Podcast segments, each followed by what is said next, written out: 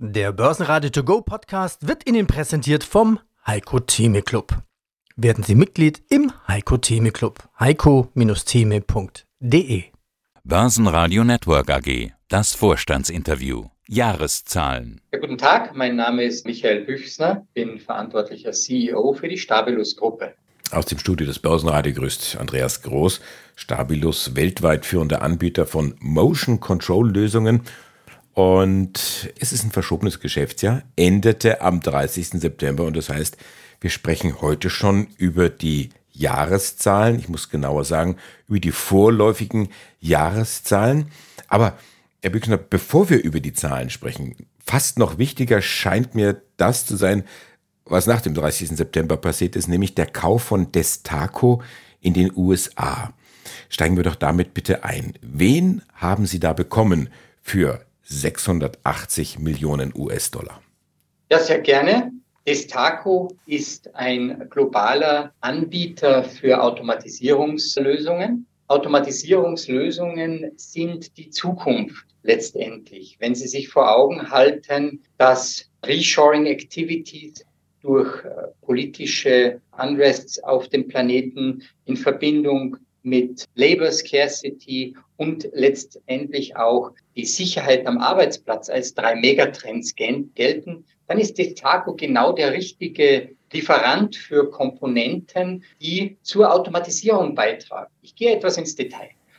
Die Automatisierungskomponenten von Destaco umfassen Greiftechnologien, wie man sie sich beispielsweise an einer Roboterhand vorstellt umfassen aber auch Umsetzeinheiten, wie man sie in den Materialhandling in Fertigungsprozessen braucht. Sprich, Kartons von A nach B zu bewegen, diese Kartons automatisch zu öffnen, Bauteile automatisch zu bewegen, zu fixieren, wenn sie bearbeitet werden sollen oder über einen Roboter fortbewegt werden sollen. Diese Komponenten werden von Destaco geliefert. Destaco ist ein globaler Anbieter und führend in vielen dieser Bereiche. Und wie gesagt, der Megatrend oder die Megatrends Reshoring heißt Arbeit und Produktion zurückzubringen zu High-Cost-Country.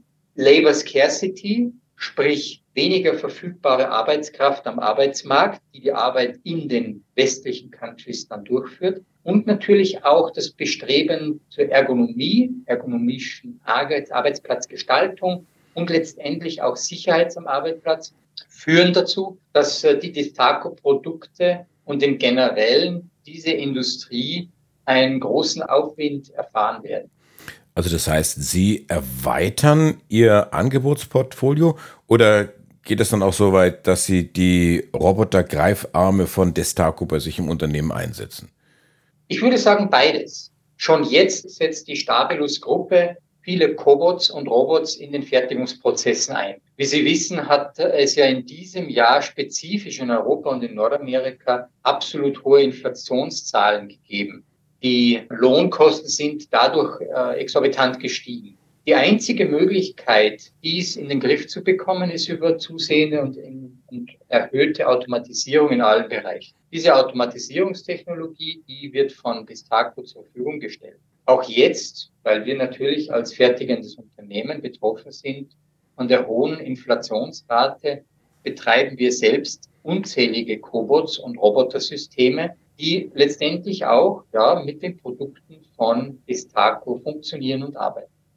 Also die Unterschrift ist geleistet, jetzt am, am 11. Oktober, wenn ich es richtig im Kopf habe. Der 29. Februar des kommenden Jahres, und damit merken wir, es ein Schaltjahr, ist in diesem Zusammenhang auch ein wichtiges Datum. Was bedeutet das jetzt für die Ergebniswirksamkeit? Wann wird dieser Deal, diese Zusammenarbeit ergebniswirksam?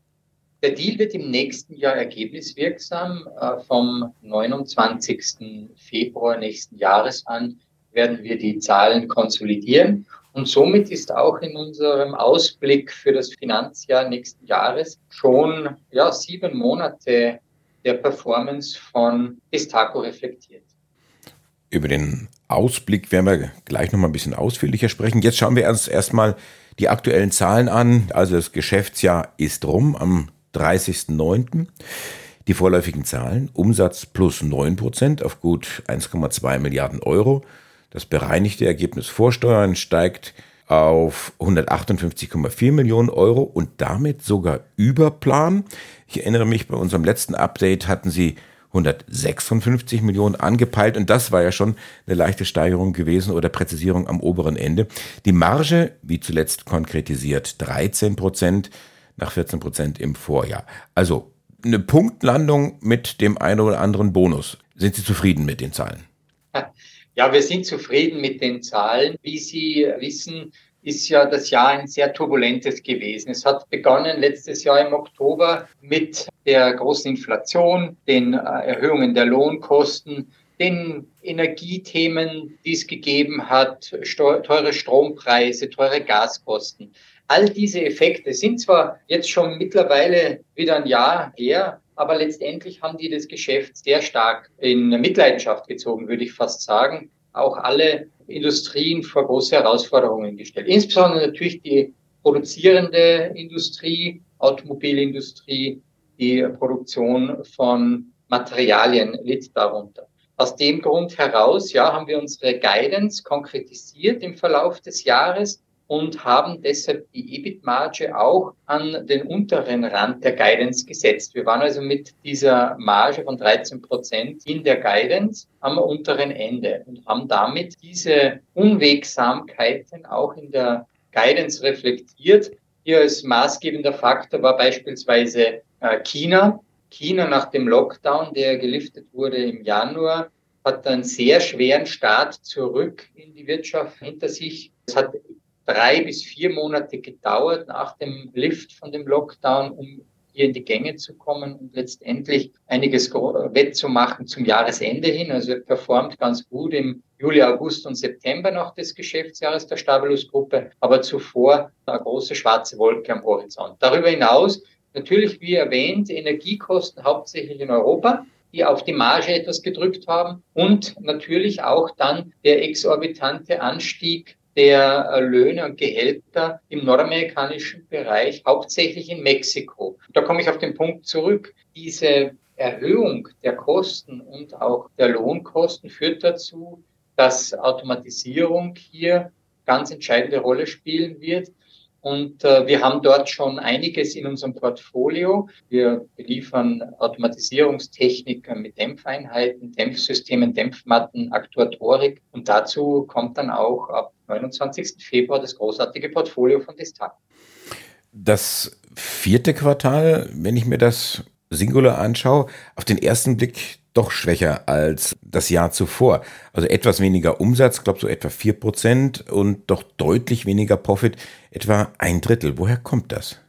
Ja, wir hatten im letzten Jahr noch einiges an Sondereffekten dabei, im letzten Geschäftsquartal.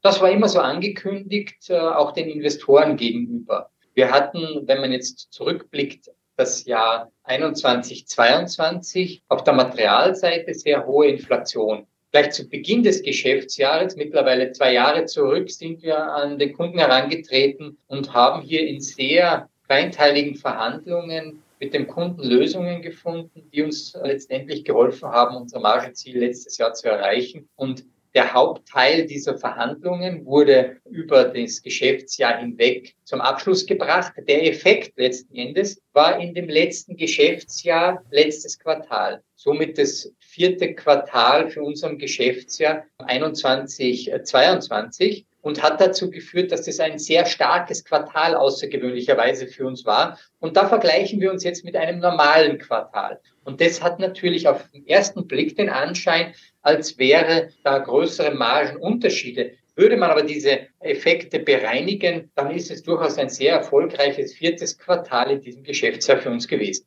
Wie liefen denn jetzt aufs Jahr wieder gesehen die einzelnen Regionen? Wenn ich als Laie das zusammenfasse, würde ich sagen, USA stark, Europa gut, Asien könnte ein bisschen besser. Das ist äh, sehr gut so zusammengefasst. In Europa haben wir anfangs äh, natürlich mit dem Damoklesschwert der Energiepreise und Inflation im Generellen gesehen, dass es einen großen Druck auf das Gewerbe generell ausgeübt hat, konnte sich aber sehr stark halten, Europa. Gesamtheitlich in der Economy. Man sieht jetzt natürlich auch, dass es leichte Rezession gibt, Aber für unser Geschäftsjahr ist es gut gelaufen in Europa. Nordamerika ist sehr gut gelaufen bezüglich des Sales. Ja, also hier überdurchschnittlich große Wachstumsraten. Wie gesagt, auf der Gewinnseite beeinflusst durch sehr hohe Laborinflation, insbesondere in Mexiko. Und Sie haben es angesprochen, China. China war ein beeindruckendes Jahr, würde ich sagen. Noch im Januar, Februar, März hat sich jeder die Frage gestellt, kommt China zurück aus dem Corona-Lockdown? Werden diese Umsätze wieder zurückkommen zu dem, was man gewohnt ist. Sie sind noch immer nicht auf dem Level, das man sich erwartet, aber es hat sich massiv gebessert. Sprich, wenn man sich die Zyklizalität in unserem Business ansieht, der Businesszyklus in China bringt mit sich, dass wir das erste halbe Jahr schwächer waren, aber sehr stark aufgeholt im zweiten halben Jahr. Und das spiegelt sich in den Zahlen wieder. Wir hatten geplant, 20 Prozent sind 18 Prozent rausgekommen von der EBIT-Marge und somit doch ein erfolgreiches Jahr, auch in China mit all den Unwegsamkeiten. Ihr Kerngeschäft ist ja Automotive. 1,2 Milliarden Umsatz an dieser Stelle. Und das zweite Standbein, Industrial, jetzt mit 445 Millionen. Das zweite Standbein, das wird stabiler. Geht das so in Ihre Richtung, dass Sie gesagt haben, ja, wir wollen uns ja von der Automobilindustrie ein bisschen unabhängiger machen? Absolut. Wir haben über die letzten Jahre hinweg in allen Kommunikationen äh, nach außen sehr stark darauf hingewiesen, dass uns der Industriefootprint sehr hilft. Der hilft uns, um Klartext Wirtschaft. Der Podcast für die Macherinnen und Macher von morgen. Mein Name ist Andrea Gerhardt. Mein Name ist Frank Fercher. Wir reden hier über alles, was die Wirtschaft bewegt. Wir sprechen über alle wichtigen Fragen. Zum Beispiel, welche technischen Innovationen beeinflussen denn eigentlich das moderne Unternehmertum? Oder mit welchen Strategien kann der aktuelle Fachkräftemangel effektiv bewältigt werden? Hört rein. Überall, wo es Podcasts gibt.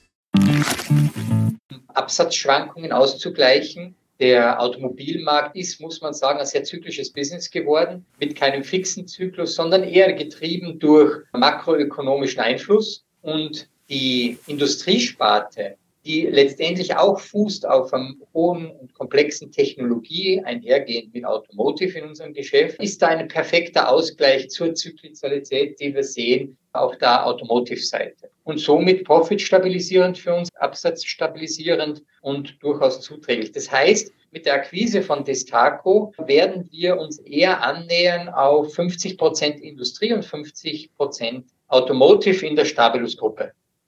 Wie verhalten sich denn die Margen in diesen Bereichen? Sind die vergleichbar? Ich könnte mir vorstellen, Automotive, da ist der Kostendruck noch größer als in der Industrie. Der Kostendruck ist natürlich im Automotive-Bereich insbesondere jetzt in schwierigen Zeiten sehr hoch. Dennoch konnten wir unsere Marge gut stabilisieren und wissen auch über die Zugewinne an Aufträgen, dass sie stabil sein wird in den nächsten Jahren.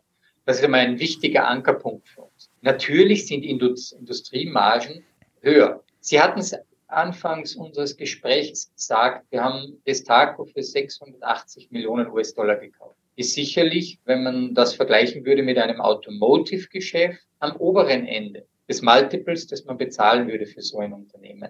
Allerdings ist natürlich auch die Marge und der Margeausblick sehr gut. Wir haben das auch beschrieben am 11. Oktober mit einer Marge, die im etwa in dem abgelaufenen Jahr und im Ausblick bei ungefähr 20 Prozent EBIT liegen wird. Und das ist doch einiges über durchschnittliche Automotive-Marge und sehr zuträglich für auch die Geschäftsstabilität der Stabilis-Gruppe. Am Ende eines Geschäftsjahres, wenn dann abgerechnet wird, fragt der Anleger natürlich auch zu Recht, was habe ich denn jetzt davon? Können Sie denn jetzt schon was zur Dividende sagen, nach den vorläufigen Zahlen? Ja, die Dividende ist äh, bei uns ein geregeltes äh, Instrument. Wir haben uns dazu committed, zwischen 20 und 40 Prozent des äh, Net Profits an unsere Shareholder zurückzugeben. Insbesondere in der Zeit, in der wir natürlich auch den Zukauf mit des Tagen getätigt haben, kommt diese Frage, wie wirkt sich das auf die Dividende aus? Wir werden auch hier für eine stabile Dividende sorgen. Diese Stabilität ist uns sehr wichtig, denn letztendlich verdanken wir die Entwicklung unserer Company, die Entwicklung der Stabilus-Gruppe natürlich unseren Investoren und wollen auch dort entsprechenden Teil zurückgeben. Das heißt, man kann davon ausgehen, dass wir uns hier in einem guten Bereich dieser 20 bis 40 Prozent des Net Profits bewegen werden, wenn man in Richtung Dividende geht. Dann schauen wir noch kurz gemeinsam voraus. Sie hatten ja gesagt, ab 29. Februar 2024 wird dann die Destaco auch ergebniswirksam und ist dann auch in den Zahlen zu finden. Was bedeutet das jetzt für Ihren Ausblick ähm, mit Inflation, mit Konjunktur, mit möglicher Rezession? Wie planen Sie die, die kommenden, ja mittlerweile sind es ja nur noch elf Monate?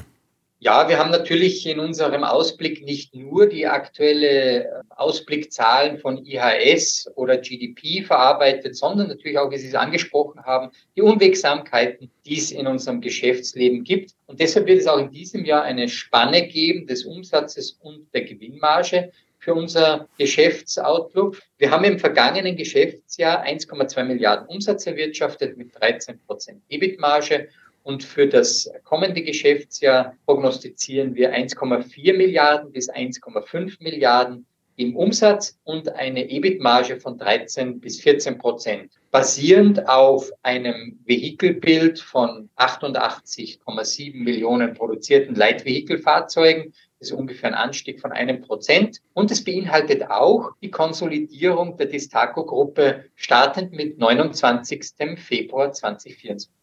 Michael Büchsner, der Vorstandsvorsitzende, der CEO der Stabilus, am Ende des Geschäftsjahres mit der Analyse und dem Ausblick auf Grundlage der vorläufigen Geschäftszahlen. Dankeschön fürs Interview. Vielen Dank auch. Börsenradio Network AG. Der Börsenradio To Go Podcast wurde Ihnen präsentiert vom Heiko Theme Club. Werden Sie Mitglied im Heiko Theme Club. heiko-theme.de